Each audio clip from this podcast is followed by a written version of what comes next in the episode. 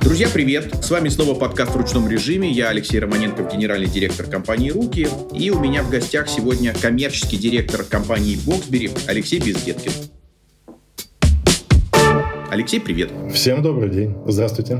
Очень интересно было пригласить тебя в гости, потому что, как мне кажется, есть несколько таких индустрий, которые кажется, что чувствуют на себе пульс бизнеса. Это видно, например, все хорошо знают по там контекстной рекламе. Сразу видно спрос, идем там, не знаю, в Яндекс Вордстат, смотрим какую-то сезонность, там что когда ищут, что когда покупают, где всплески, где спады. Также это очень хорошо видно на платежных системах. Вот у меня один товарищ когда-то развивал э, платежную систему, и мы, наша организация была к ним подключена, и он говорит, Леш, я всегда вижу, когда у вас день зарплаты. Вот день зарплаты сразу пиу, как бы, и понеслась, значит, там платежи.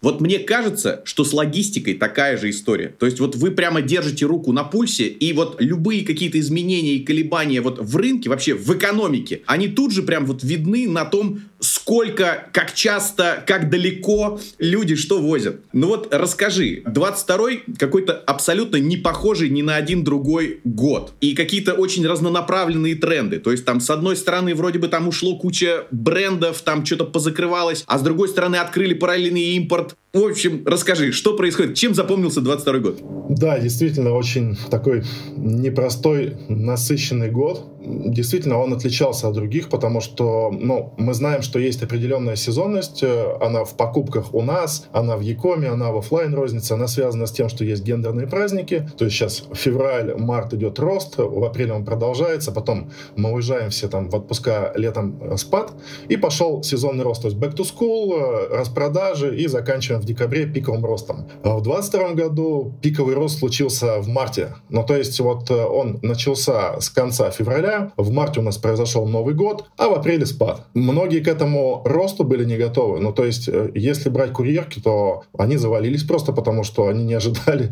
в марте Нового года. Если брать сетки пунктов выдачи, то, в принципе, они справились, но э, как бы получили объем, который не ожидали. Вот. А дальше все как бы ждали, что будет дальше, и ничего не происходило. То есть у нас вот э, первый рост объемов произошел в августе. А, началась сезонность стандартная, но она была не такая, как раньше. То есть мы ожидали большего от распродаж. У нас, конечно, был каждый месяц рост, но он был не такой, как это было годом ранее. Действительно, ты правильно сказал, что ушли ряд компаний в разных областях. А, в том числе они ушли и в e-commerce, они ушли и в логистике. Я бы не сказал, что мы заметили от этого какой-то существенный прирост. Если брать логистические компании, то есть те, кто ушел, э, ну, UPS, частично DHL, а мы с ними не пересекались по бизнесу. То есть наш основной профиль — это доставка по стране в пункты выдачи, ну и курьерская доставка на второй очереди, скажем так. Вот э, в ПВЗ у нас от этого всплеска не было. С другой стороны, у нас некоторое время была сложность с тем, что у нас ушла часть клиентской базы, то есть компании, которые из Европы, из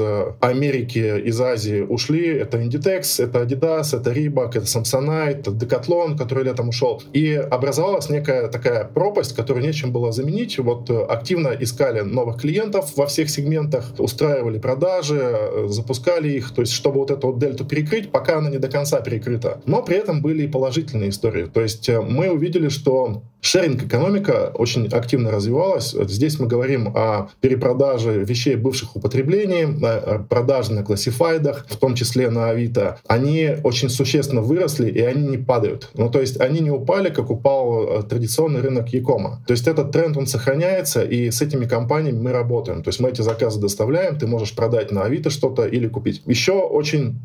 интересная тема — это то, что происходит вокруг маркетплейсов. Они все большую и большую долю занимают, они растут быстрее, чем остальной рынок Якома. То есть здесь, конечно же, на первом месте Wildberries, Озон догоняет, и все остальные, Сбер Мегамаркет, Яндекс и так далее, Аламода, они растут, они в пике в прошлом году занимали уже 74% всего рынка e-commerce, они становятся традиционным местом покупки. Я думаю, что тренд этот сохранится и в 2023 году. Ну, вот если так, коротенько.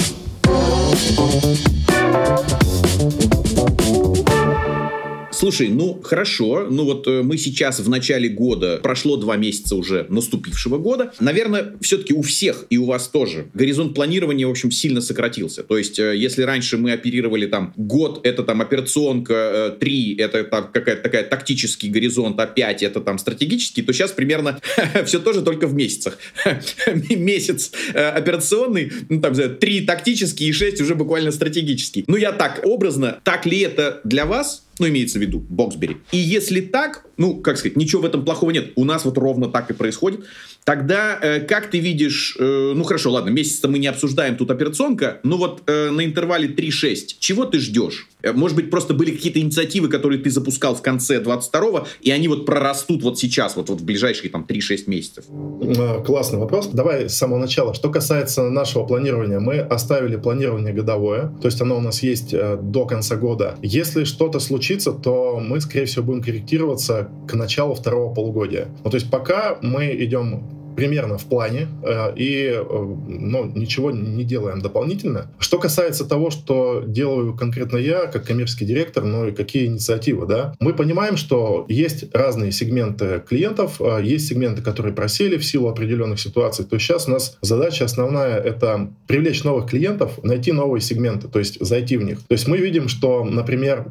сейчас ряд компаний ушли, в которых мы традиционно что-то покупали, и их пытаются заместить местные производители производители, которые расположены не всегда в Москве или в Питере, они есть и в России. А мы сейчас э, активно их ищем, предлагаем им доставку нашими силами. И по статистике, которую мне дают э, региональные продавцы, мы в месяц примерно 50 таких компаний привлекаем. То есть это то, что делают российские компании. Они не всегда большие, но они есть. Это первое. Второе — это те компании, с которыми мы пока не работаем. Хотя Boxberry уже 10 лет, есть крупные компании, которые на виду у всех, с которыми пока мы ведем переговоры, но не доставляем их заказы. Например, это Цайняо или Алиэкспресс. А переговоры активно ведутся, и мы планируем, что в этом году часть из них поедут, скажем так, и вы сможете э, заказать что-то, например, на Али. Есть сегменты, которые мы развиваем и видим, что в них есть потенциал. Это, во-первых, все, что связано с регионами, а, то есть там меньше конкуренция, там нет этого алого океана, как в Москве и Питере. А это то, что связано с малым бизнесом, который что-то пытается продавать а в интернете через свои сайты, через мессенджеры, через соцсети, ну и на маркетплейсах. То есть вот э, фокус туда. Плюс, э, так как э, вторичное потребление развивается, у нас есть продукт для физлиц. То есть ты можешь через нас что-то отправить по стране. Причем ты можешь отправить не только из крупных городов, но и из городов от 50 тысяч населения. Вот, то есть это фокусы на ближайшие там полгода-год, то, что мы да, делаем. Да, классно. Слушай, как раз вот э, ты начал эту историю сейчас вот э, озвучивать, и у меня был такой вопрос, что любой бизнес, хочет стабильности, ну, какого-то стабильного такого управляемого роста. Очевидно, что не хочется зависеть от 3, 5, 10 крупных клиентов. Я слышал, да, что у вас э, есть крупняк, и это каждый раз, конечно же, какое-то очень кастомизированное решение под крупного клиента. Однако ясно, что зависимость бизнеса от, ну, каких-то сложностей, а мы видели, что в 2022 году сложности могут быть вот по независящим от нас причинам. То есть дело не в том, что ребята плохо работают. Они работают могут офигенно, а вот так вот звезды сложились. И очевидно, что ну, ты как коммерческий директор заинтересован именно в приросте. Вот ты сейчас упоминал какие-то вещи, я хочу, чтобы ты их суммировал. Заинтересован в росте, ну, такого длинного хвоста, назовем это так. Прости, может быть, повторимся, но я хочу для наших слушателей. То есть вот ты заинтересован в привлечении. Ты упомянул производители, ты упомянул регионы. Вот суммируй вот эту историю. Каких клиентов ты ищешь, в ком ты заинтересован? Ну, понятно, что во всех, но если говорить про long tail. Ну, да, действительно, чтобы размыть вот этих крупных клиентов, э, где определенно есть риск, где там ценовые войны и низкая маржа. Мы ищем клиентов, по сути, это малый средний бизнес, который хочет зарабатывать деньги вот в текущей ситуации, да, то есть у него есть какие варианты? У него есть варианты делать это через свой сайт, э, который на чем-то написан. А он может это делать во ВКонтакте, в Одноклассниках, то есть в соцсетях, да, то, что осталось. А он может это делать в мессенджерах, то есть сейчас вот многие запускают продажи через Telegram. Они такие более консультативные, дольше идут, но приносят результат, да, то есть ты можешь через бот что-то купить. Ну и маркетплейсы. То есть, по сути, для них у нас есть продукт доставки, причем мы делаем для них некое единое окно. В чем оно заключается? То есть, это, во-первых, э, быстрый старт, когда ты регистрируешься оперативно в личном кабинете, получаешь доступ, по сути, можешь загрузить заказ, распечатать ярлык, отнести его в отделение, сдать. Это первое, да? А второе — это возможности по выдаче. То есть, ты можешь доставить его в 4200 отделений Боксбери, можешь передать заказ для доставки на почту, там, где Боксбери нет, можешь передать заказ нам же на доставку нашим курьерами. А, это тысячи примерно населенных пунктов. И сейчас мы включим постаматную сеть. Ну, то есть, по сути, это некое единое окно, которое большинство потребностей твоих получателей закрывает. То есть ты вроде малый средний бизнес, но у тебя возможности как у маркетплейса, по сути, по доставке. Плюс э, СНГ, Казахстан, Белоруссия, Киргизия, Армения, вот эти страны. И дальние зарубежье.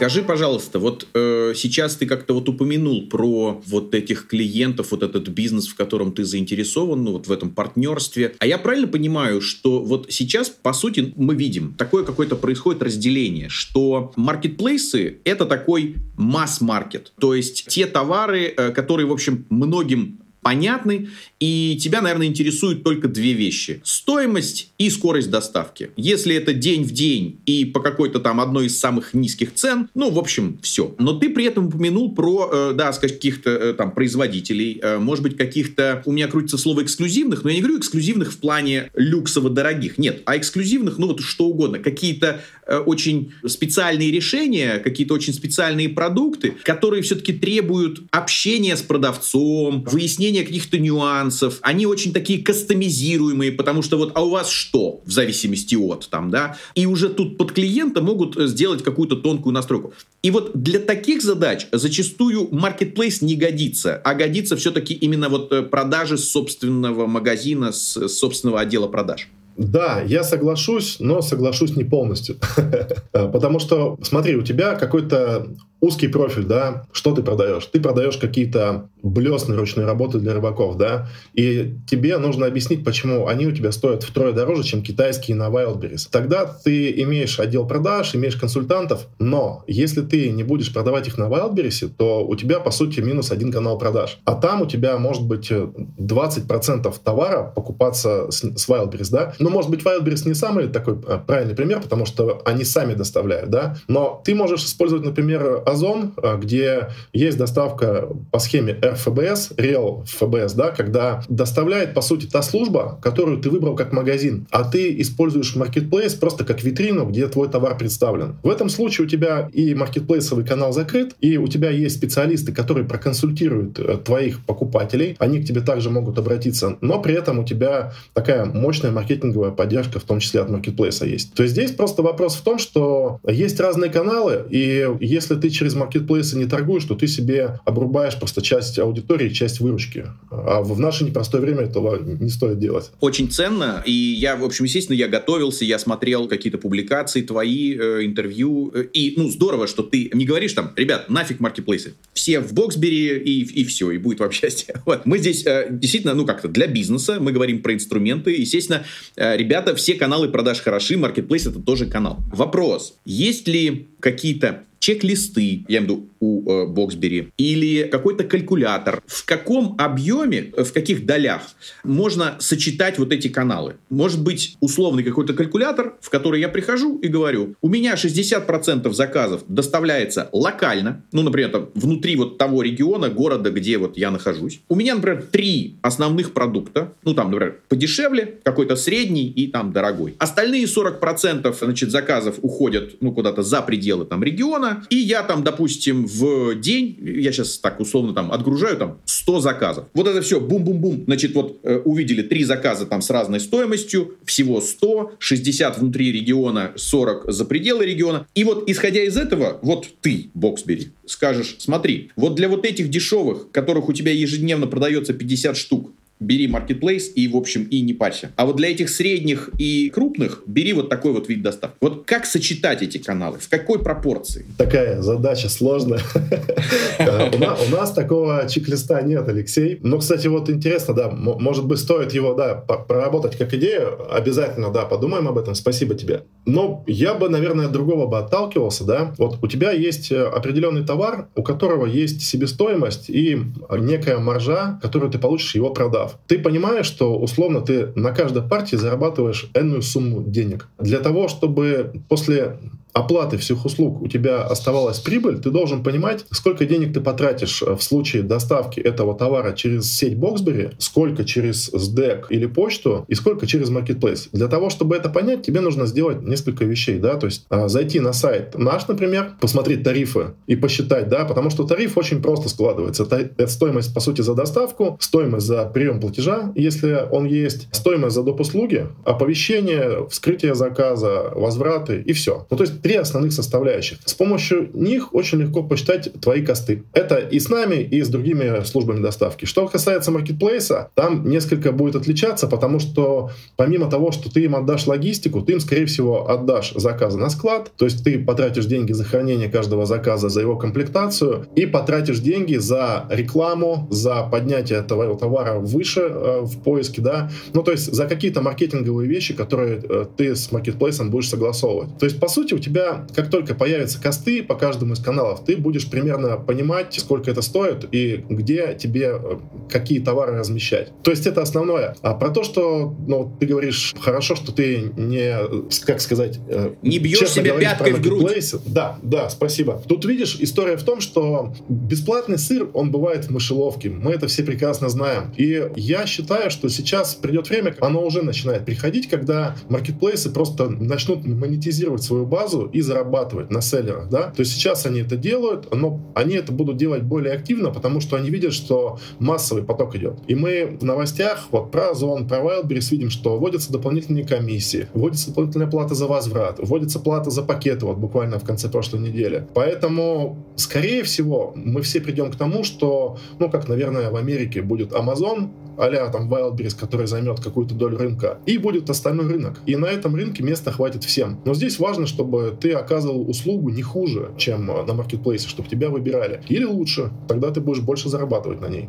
Слушай, а вот э, смотри, если, опять же, говорить про какой-то средний малый бизнес, который, видимо, предполагаю, долгое время, ну вот буквально до сих пор, торговал э, исключительно в офлайне, и вот вдруг э, там уже вот пришел такой критический момент, когда они решают шагнуть в онлайн, и вот кажется, что э, первый шаг, который они делают, это вот они идут на маркетплейс. То есть сейчас э, маркетплейсы это такой сильно пониженный порог входа в онлайн-торговлю. И может быть, может быть, это даже неплохо плохо? Вот сейчас послушаю твое мнение. Я просто помню по своему опыту, что вот э, там, не знаю, 20 с лишним лет назад, э, там, 25, продавая сайты, и я говорил, вот там сайт будет вам стоить там 5 тысяч долларов. На этом месте люди делали глаза и говорили, да, да ты что, какой там сайт за 5 тысяч долларов? У меня сын студент в выходные сделает вот просто на коленке. И ты говоришь, окей. Через полгода приходят и говорят, ну все, собственно, то, что сделал сын-студент, уже не устраивает, как бы, давайте что-нибудь посерьезнее. Примерно такое же опьянение у всех было, наверняка ты помнишь, от контекстной рекламы.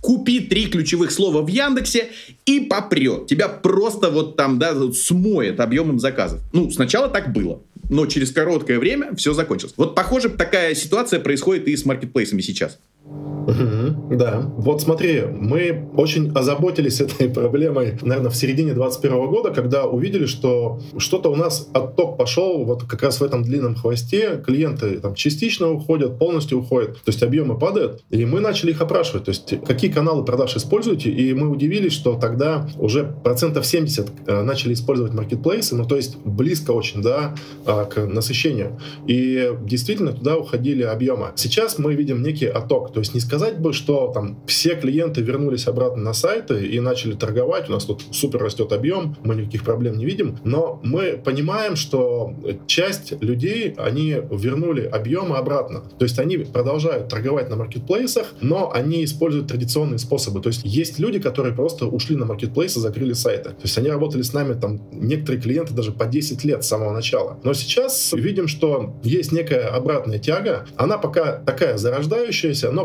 я считаю, что по мере того, как будут ухудшаться условия, подниматься тарифы, вот э, этот переток будет посильнее. Но маркетплейсы точно останутся, и некоторое время они еще будут дальше расти. Потому что, по сути, они очень упрощают вход, то есть порог входа очень легкий, да, то, о чем ты говоришь, со стороны селлера. И у тебя, как у обывателя, какие-то вот вещи ты можешь очень быстро купить, вечером заказал, утром получил, при этом товарный ассортимент очень большой. Ну, то есть ты можешь купить практически все. За исключением каких-то очень узких вещей, а, брендовых вещей, узкого профиля и так далее. Но вот масс-маркет он закрывается. Вот поэтому, да, сейчас вот есть такая ситуация на рынке. Ну хорошо, э, я к тому, что фактически они создают определенный такой резерв, ну я имею в виду из тех, кто пришел, попробовал, понял, как это происходит. А дальше, ну естественно, вот мы сейчас чуть выше об этом сказали, у людей начинает как-то, ну, мозг работать, и начинаешь сравнивать там, о, а что это стоит, а получив там несколько негативных отзывов, которые, допустим, от тебя не зависят, ну то есть э, ситуация от тебя не зависела, там пока везли, разбили там или еще что-то такое, но отзыв пришел тебе. Или э, вдруг когда-то маркетплейс устроил какую-то распродажу, продажу и тебя, значит, под общую гребенку в это включил. И вот люди, получив вот эти шишки, начинают думать, окей, может быть, как канал я его оставлю, но есть ли альтернативные пути? Ну и как бы и начинают уже эту историю, значит, рассматривать, в том числе и вот с вашей помощью решать эти вопросы. Э, здесь э, примечательно то, что э, мы же разными каналами клиентов привлекаем, да, и мы видим, что от рекламы, которую мы размещаем, от контекста идет определенный трафик. Он, не сказать бы, что снижается, то есть это более тысячи обращений от юридических лиц каждый месяц. Это помимо того, что наши менеджеры холодными продажами занимаются, ищут сами клиентов в интернете, им звонят. Но то есть есть люди, которые, у них первые доставки не на маркетплейсы, а через службы. Даже в 2023 году. Вот, хотя там больше двух третьих рынка у маркетплейсов.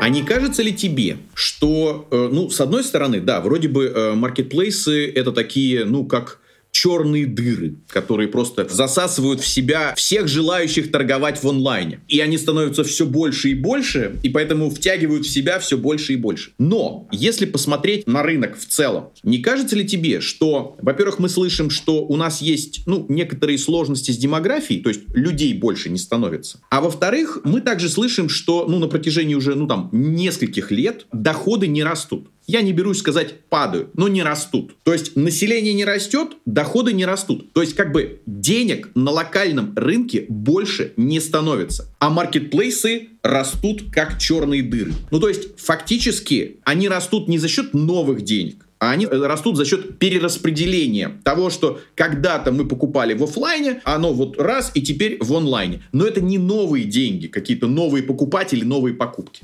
Все так, ты абсолютно прав. Но здесь как бы две вещи, да. Первое — это переток из офлайна в онлайн, но потому что сетки маркетплейсов, сетки пунктов выдачи, они стали гораздо ближе, чем пятерочки, магниты и другие магазины, которые нас окружают. То есть сейчас вот по аналитике от Data Insight, если не ошибаюсь, количество точек у маркетплейсов в два с половиной раза больше, чем у X5 и Магнита вместе взятых. Тебе удобнее заказать и получить. Или тебе удобнее заказать в Магните или в X5 а, в Перекрестке и получить доставку ставку. Ну, то есть ты все те же самые деньги тратишь, у нас их особо больше не стало в России, но просто через другой канал. Это первое. А второе, маркетплейс у традиционного Якома просто забирает трафик, потому что он перетекает. То есть заказы растут год году в Якоме, но из-за того, что перетекают, просто в маркетплейсе их становится больше.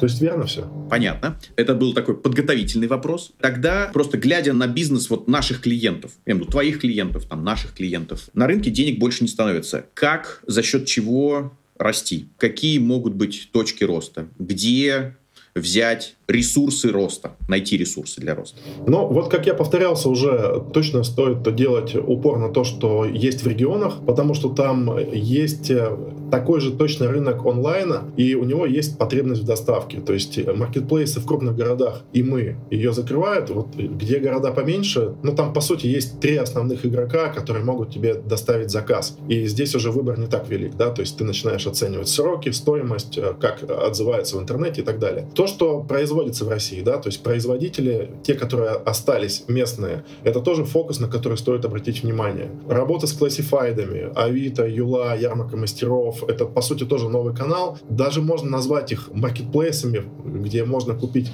либо что-то бывшие в употреблении, либо какие-то, если это ярмарка мастеров, какие-то товары, которые произведены руками, да, мастерами, мастерицами. Там есть жизнь, и там можно получить объем. Но и фактически маркетплейс есть, и нужно думать, как с ними работать. То, что маркетплейс доставляет сейчас сам, не значит, что он будет это делать и дальше, потому что мы работаем с Ламодой, мы доставляем их заказы в своей сети. Мы работаем со Сбермегамаркетом, мы доставляем тоже их заказы, все нормально, да, они используют этот канал. А мы работаем с Озон, и свое сотрудничество будем а, углублять, да. То есть здесь есть объемы, здесь а, мы можем заработать. Здесь могут заработать селлеры, которые придут и что-то разместят на витрине. Есть компании, с которыми мы и сейчас работаем, мы для них рассматриваем варианты по предложению новых услуг. То есть есть проекты, которые мы делаем с Авито, я пока их называть не буду. Можно назвать, наверное, кросс-доставку, которые уже заявили. И это, по сути, новый объем э, трафика, это новые заказы, которые мы также доставим. Ну, то есть, в принципе,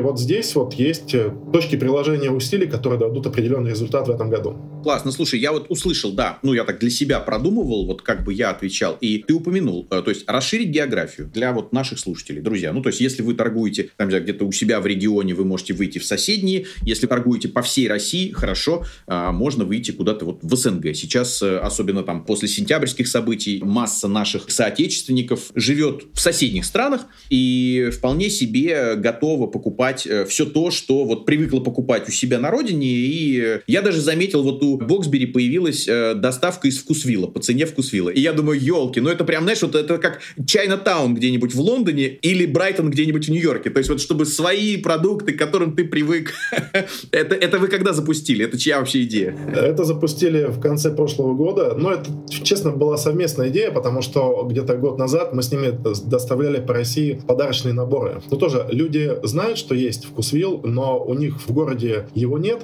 а товары известны, хочется их получать. Вот, и мы потестили, был хороший спрос на вот эти вот доставки подарочных наборов, и когда случилась мобилизация, мы поняли, что, в принципе, такой же спрос будет у людей, которые уехали.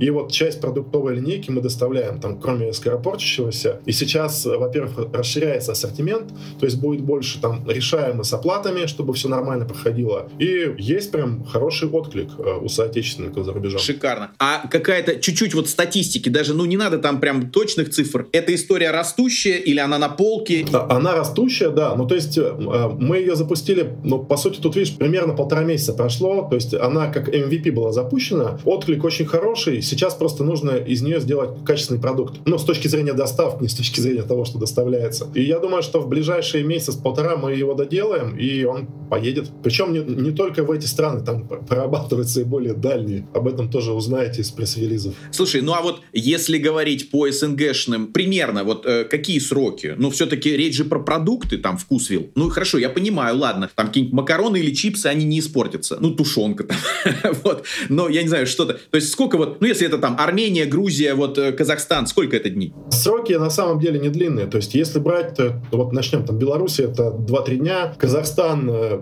7, Армения плюс-минус столько же. И эти сроки, они будут сокращаться, потому что объем растет. Причем интересно то, что мы объем делим на две части, то есть это трафик из магазинов и трафик заказов физиков. Ну, то есть то, что между физиками ездит. Объем физиков, он больше, и он быстрее растет. Магазины, они запускаются, но они все-таки пока видят, что есть рынок России, и основная все-таки цель и таргет — это работа на нем. С другой стороны, мы запускаем доставку сейчас из Беларуси, из Казахстана в Россию, и с приемом платежа платежа в том числе. То есть ты можешь э, заказать товар, расплатиться на сайте в Беларусь и получить его в Москве. Сейчас идут тесты, насколько я знаю, несколько магазинов уже запустились. Есть у нас отдельный бизнес-юнит Boxberry Union, который занимается как раз доставками в эти страны и из них. Вот сейчас, если все успешно сделаем, то поедет все, будем рассказывать об этих магазинах, можно будет заказывать товары. Класс. Это же что? Это что ж, можно будет из Икеи фрикадельки из Казахстана заказать? Вот здесь большой вопрос. То есть для этого нам нужно будет с Икеей договориться. Но э, ты знаешь, вот, скорее всего, речь все-таки о местных брендах, о местных магазинах. А из Икеи ты договоришься с кем-то, с каким-то белорусом, который тебе доставит просто как физлицо. И такие, скорее всего, случаи уже есть. Слушай, ну, естественно, я не настаиваю, чтобы вы это делали. Я просто, опять же, для слушателей подсветить. Вы были первыми, кто привел iHerb в Россию. И если я правильно понимаю, да, сейчас у iHerb есть вот это вот cancel culture, но, судя по всему, ваше сотрудничество не прекратилось, и просто э, как бы iHerb покупается, ну, как бы на вашу компанию, ну, или выкупается вот на вашу компанию, ну, которая работает в Европе и, в принципе, все равно доставляется. А, несколько не так. Э, то есть сотрудничество не прекратилось, но iHerb о нем не знает. То есть сейчас э, в общем-то, в принципе, эта схема, она совсем не новая. То есть эта схема работала всегда, то есть ты хотел заказать товары с Амазона, но Амазон не доставляет в Россию. Такая же история сейчас, то есть iHerb не доставляет в Россию, ты можешь на сайте iHerb оформить заказ, оплатить своей казахской или белорусской картой, указать адрес склада в Штатах, в США, адрес склада Боксбери или другой компании. Заказ туда приедет, мы его переупакуем, выставим тебе стоимость доставки и доставим к тебе. То есть, по сути, это mail forwarding. То есть он э, раньше работал, сейчас продолжает работать. В силу того, что это сложнее, чем просто заказать на сайте и ждать доставку в пункте выдачи около дома, таких заказов гораздо меньше, но они есть. То есть э, заказывают и из iHerb, заказывают из других магазинов. Есть компании, которые этим этим занимаются профессионально, не будем их рекламировать, их и так все рекламируют в Ютубе. То есть, в принципе, это можно сделать, но схема изменилась. Слушай, ну так уж, э, я немножко когда-то с этим, особенно, знаешь, когда лимит на доставку был тысячу там долларов или евро, ну я и как бы, да, этим баловался. Давай вот закончим тему географического такого расширения и, соответственно, поиска новых денег, новых рынков. Вы для желающих закроете вопрос э, приема платежей и доставки вот, ну, там вот на месте. Ну, будь то, не знаю, Казахстан, э, Армения, там. Получается, что мы запустили прием платежа не так давно, то есть в конце прошлого года. Он там официальный, э, там есть конвертация из одной валюты в другую, там есть разницы курсов, есть какие-то вопросы. Но да, ты можешь оплатить товар, то есть заказывая из Казахстана, ты можешь оплатить товар в России. А можешь оплатить его, когда он прибудет к тебе.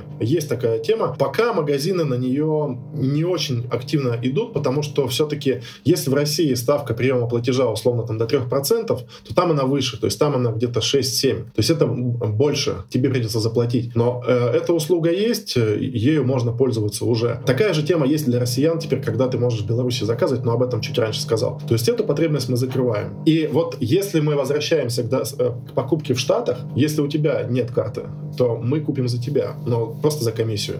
Да. А можешь сказать э, так коротенько из вот ближайших к нам э, регионов и стран, ну какой-то рейтинг в смысле, кто лидирует? И второй вопрос, если опять же есть это ну, в голове где-то в памяти, а что пользуется популярностью? Что в основном заказывают? Что из, из стран, регионов и что э, покупают? А лидирует Казахстан, потом идет Белоруссия, потом идет Армения и Киргизия. Остальные открываем страны, да, то есть еще будут. Лидируют э, книги. То, что заказывают в России, это книги, это лабиринт, э, тот же, да, э, потому что есть спрос, не, не все книги есть в наличии там, а русскоязычное население, ну, по численности очень высокое, да, особенно в Казахстане. Если брать не интернет-магазины, то это личные вещи, друг другу отправляют люди.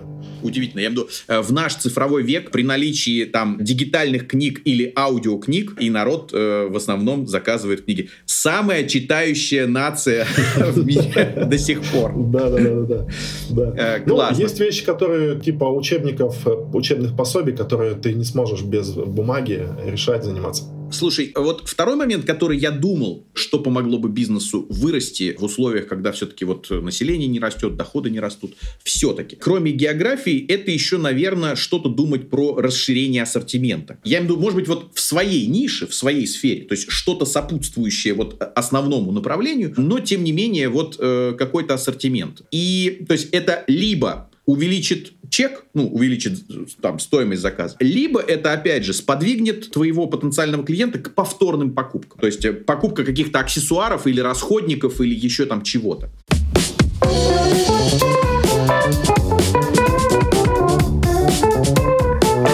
Скажи, мне очень интересно, ты в каком-то из интервью говорил, что мы только наполовину логистическая компания, а наполовину IT-компания. И сейчас весь мир сходит с ума по поводу данных. Кажется, что у вас есть данные. Вот вопрос, только что я тебя спросил, а что покупают, а где покупают, а почем покупают? И, собственно, есть ли у вас эти данные и думали ли вы, или уже, может быть, это делаете? Как-то этими данными делиться? Либо в виде там ежемесячных или ежеквартальных каких-то обзоров там вот, в динамике по каким каким-то товарным категориям или регионам. Или, ну, не знаю, в какой-то форме, там, не знаю, там, вебинара или чего-то. Просто, как мне кажется, от этого все выиграют. Я имею в виду, как бизнес, я имею в виду ваши клиенты. Ну, то есть, понятно, собственно, чем можно расширить ассортимент. И ты тоже, как Боксбери, потому что вес посылок увеличится, частотность посылок увеличится, дальность доставки увеличится.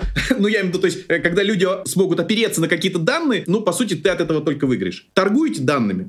Нет. Э, отдельный разговор, но нет. Дело в том, что есть магазин, да, не знаю, магазин «Ромашка». Он успешный, да. Вот мы видим по нашей аналитике, что он начал торговать новым сегментом. Наверное, магазину «Ромашка» было бы очень неприятно, если бы мы рассказали всему рынку, что вот успешный кейс, и через два дня этим же товаром торгуют все. То есть здесь есть некая деловая этика, где мы не готовы раскрывать информацию наших клиентов, потому что, ну, по сути, это их бизнес, да. Это вот с точки зрения расширения расширения товарных категорий, пускай магазины это сделают сами. Но при этом мы готовы делиться статистикой по доставляемости, например. Да? Что важно для магазина? Для того, чтобы его заказы приехали вовремя и были выкуплены. Да? Чем быстрее их выкупят, тем быстрее он получит деньги. Вот мы готовы этим нашим SLA делиться и говорить, что вот честно тебе показываю, что по твоим заказам вот в такой вот разбивке по регионам вот такой вот срок доставки, настолько мы его соблюдаем. Это мы давать готовы.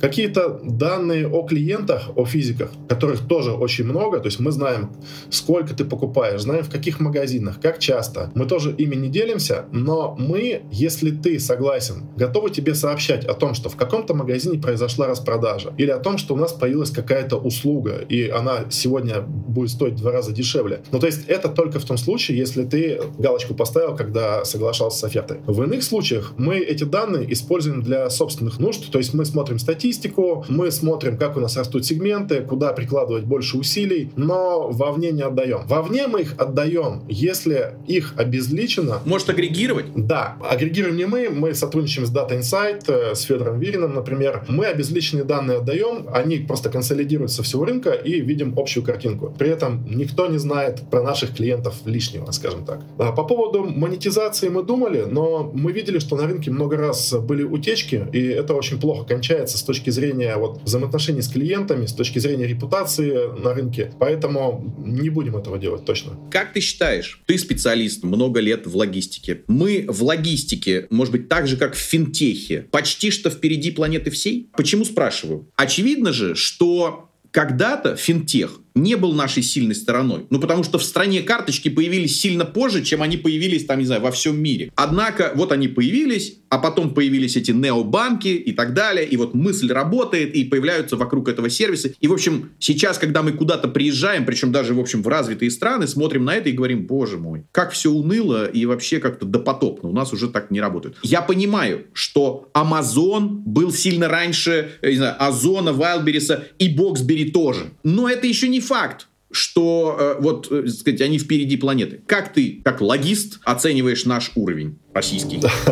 Ты знаешь, честно, я считаю, что он довольно высокий. Если мы берем сроки, то сейчас сроки очень быстрые. Наверное, ты и твоя семья, твои знакомые по себе это знают, что ты вечером, ложась спать, что-то заказал, утром получил. Причем, находясь не только в Москве, потому что, условно, там в Челябинской области тебе привезут из распредцентра, который тоже рядом находится. С этой точки зрения очень быстро. Мы анализируем сроки, мы видим, что за последние пять лет э, срок доставки средний по стране у нас был там условно 5,5 2,5 дней. Сейчас он 3,5 дня. Это средний по стране. Ну да, это очень быстро. Понятно, что Дальний Восток авиа, но все остальное там до Сибири едет по земле. С точки зрения услуг, точно впереди планеты всей, потому что только в нашей стране есть прием платежа на отделении, есть частичка, примерка, все эти клиентские возвраты, то есть куча бантиков. Ну то есть нигде больше такого нет. При этом у нас еще есть клиентский возврат удобный. Ну то есть если уж ты все забрал, но решил вернуть. Вот, с этой точки зрения, да, возможно, где-то сервис избыточен, но он есть, он вариативен, и, по сути,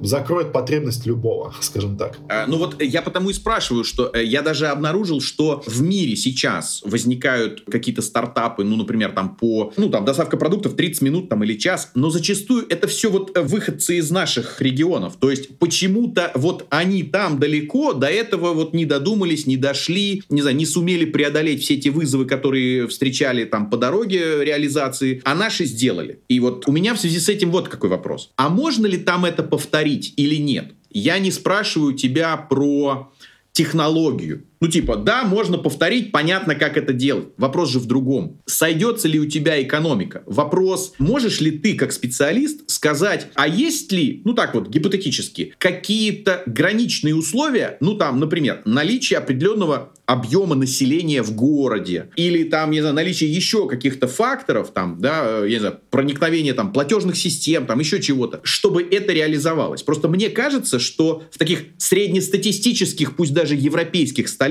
которые насчитывают, ну там, полтора миллиона населения, а, вот это нереализуемо. В смысле, ты можешь хотеть, ты даже можешь знать, как это сделать, но с полутора миллионами у тебя просто ничего не получится. Ну а почему так думаешь? Почему не получится? А, ну, просто, э, ну, смотри, смотри, ты спрашиваешь, я не логист, а, я тебя спрашиваю, мне так кажется, но понимаешь как, я беру вот этот объем, я начинаю его делить на то, что ну вот это население. Дальше. Это население живет в каких-то квартирах, так называемые домохозяйства. Значит, там, допустим, полтора миллиона населения, это там, ну я условно, 500 тысяч э, домохозяйств. Там вот какие-то условные три человека на домохозяйство. Дальше там я беру, например, и прикидываю, что заказ они делают, ну пусть там дважды в неделю. Ну, например. И поэтому вот я беру вот эти полтора миллиона, 500 э, тысяч домохозяйств, э, там дважды в неделю, там пум-пум-пум-пум-пум, и вот, ну, как-то спускаюсь по воронке, и получается, что чтобы у тебя сходилось, у тебя доставка должна быть, я утрирую, 2000 рублей, а это равносильно стоимости корзины, и вот так никто покупать не будет. А дешевле, чем за 2 у тебя не сойдет. Я, я вот так просто ну, я понял, понял. Понять. На мой взгляд, надо пробовать. Я считаю, что там точно есть рынок, есть спрос. Единственное, что там может повлиять, это менталитет. Ну, то есть, если они не привыкли так заказывать, то эту привычку им привить, на, на это потребуется какое-то время, потому что, ну, ты же не заказывал пять лет назад доставку еды готовой домой, да? То есть, тебе нужно было попробовать несколько раз, понять, что это удобно и так далее. Но с точки зрения того, что стоит это организовать или нет, но есть же сервисы, которые уже работают и в Европе, и в той же Турции, и по доставке еды, и по экспресс-доставке, и у них есть свой рынок, и они не стоят дорого. То есть здесь вопрос не стоит о том, что не взлетит. Тем более, вот если мы берем э, европейские города, они же зачастую довольно компактные, да, ну то есть это не Волгоград точно. Поэтому там пробеги будут короткие а, по доставкам, соответственно, это не будет дорого стоить. Там, конечно, зарплаты будут другие, но в остальном надо делать. Если вопрос о том, стоит или нет, то стоит, конечно, и такие кейсы есть. Вот э, смотри, э, в интернетах, э, я имею в виду в digital е, часто в рекламной индустрии любят рассматривать разные стартапы или какие-то инновации, какие-то интересные идеи. Есть ли что-то, что за последнее время привлекало твое внимание с точки зрения логистики? Я имею в виду какие-то вот интересные инновации, интересные проекты,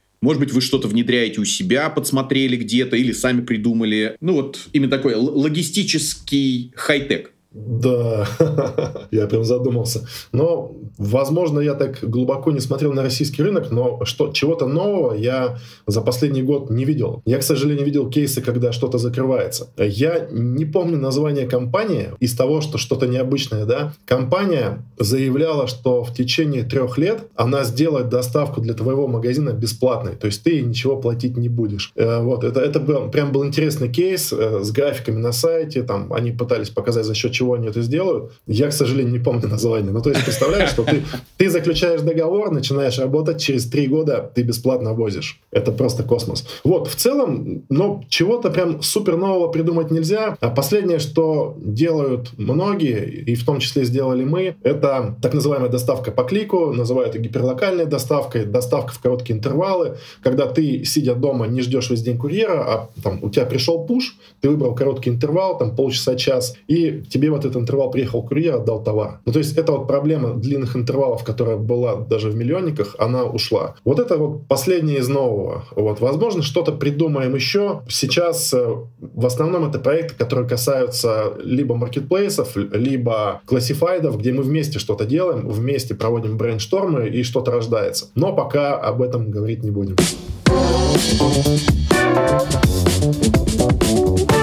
В завершении, давай, последнее, это какие-то напутствия, рекомендации, пожелания бизнесу, потому что, как я понимаю, смотри, мы пережили там и кризис 14-15, и 20-й пандемийный, теперь уже 22-й, и, в общем, кажется, что все, что нас не убивает, делает крепче, поэтому давай, напутствие и пожелания от Алексея Бездеткина. Наверное, важное это стабильное развитие, то есть не стабильности, потому что стабильность нет, а вот некоего стабильного развития, где каждая компания видит, к чему она стремится, да, и находит вот эти вот новые сегменты, новые возможности. Вот хотелось бы этого пожелать. Пожелать, наверное, научиться приспосабливаться к вот этим вот новым, быстро меняющимся условиям. Ну и в целом находить новые возможности, не унывать, быть на позитиве, быть сплоченной командой, искать новые идеи. Вот это самое важное. Классно. Друзья, на этом все. Алексей, огромное спасибо. Вам успехов. Большие молодцы. Приходите, пользуйтесь с удовольствием. Спасибо огромное. Взаимно. Спасибо, Алексей. Успехов. Пока.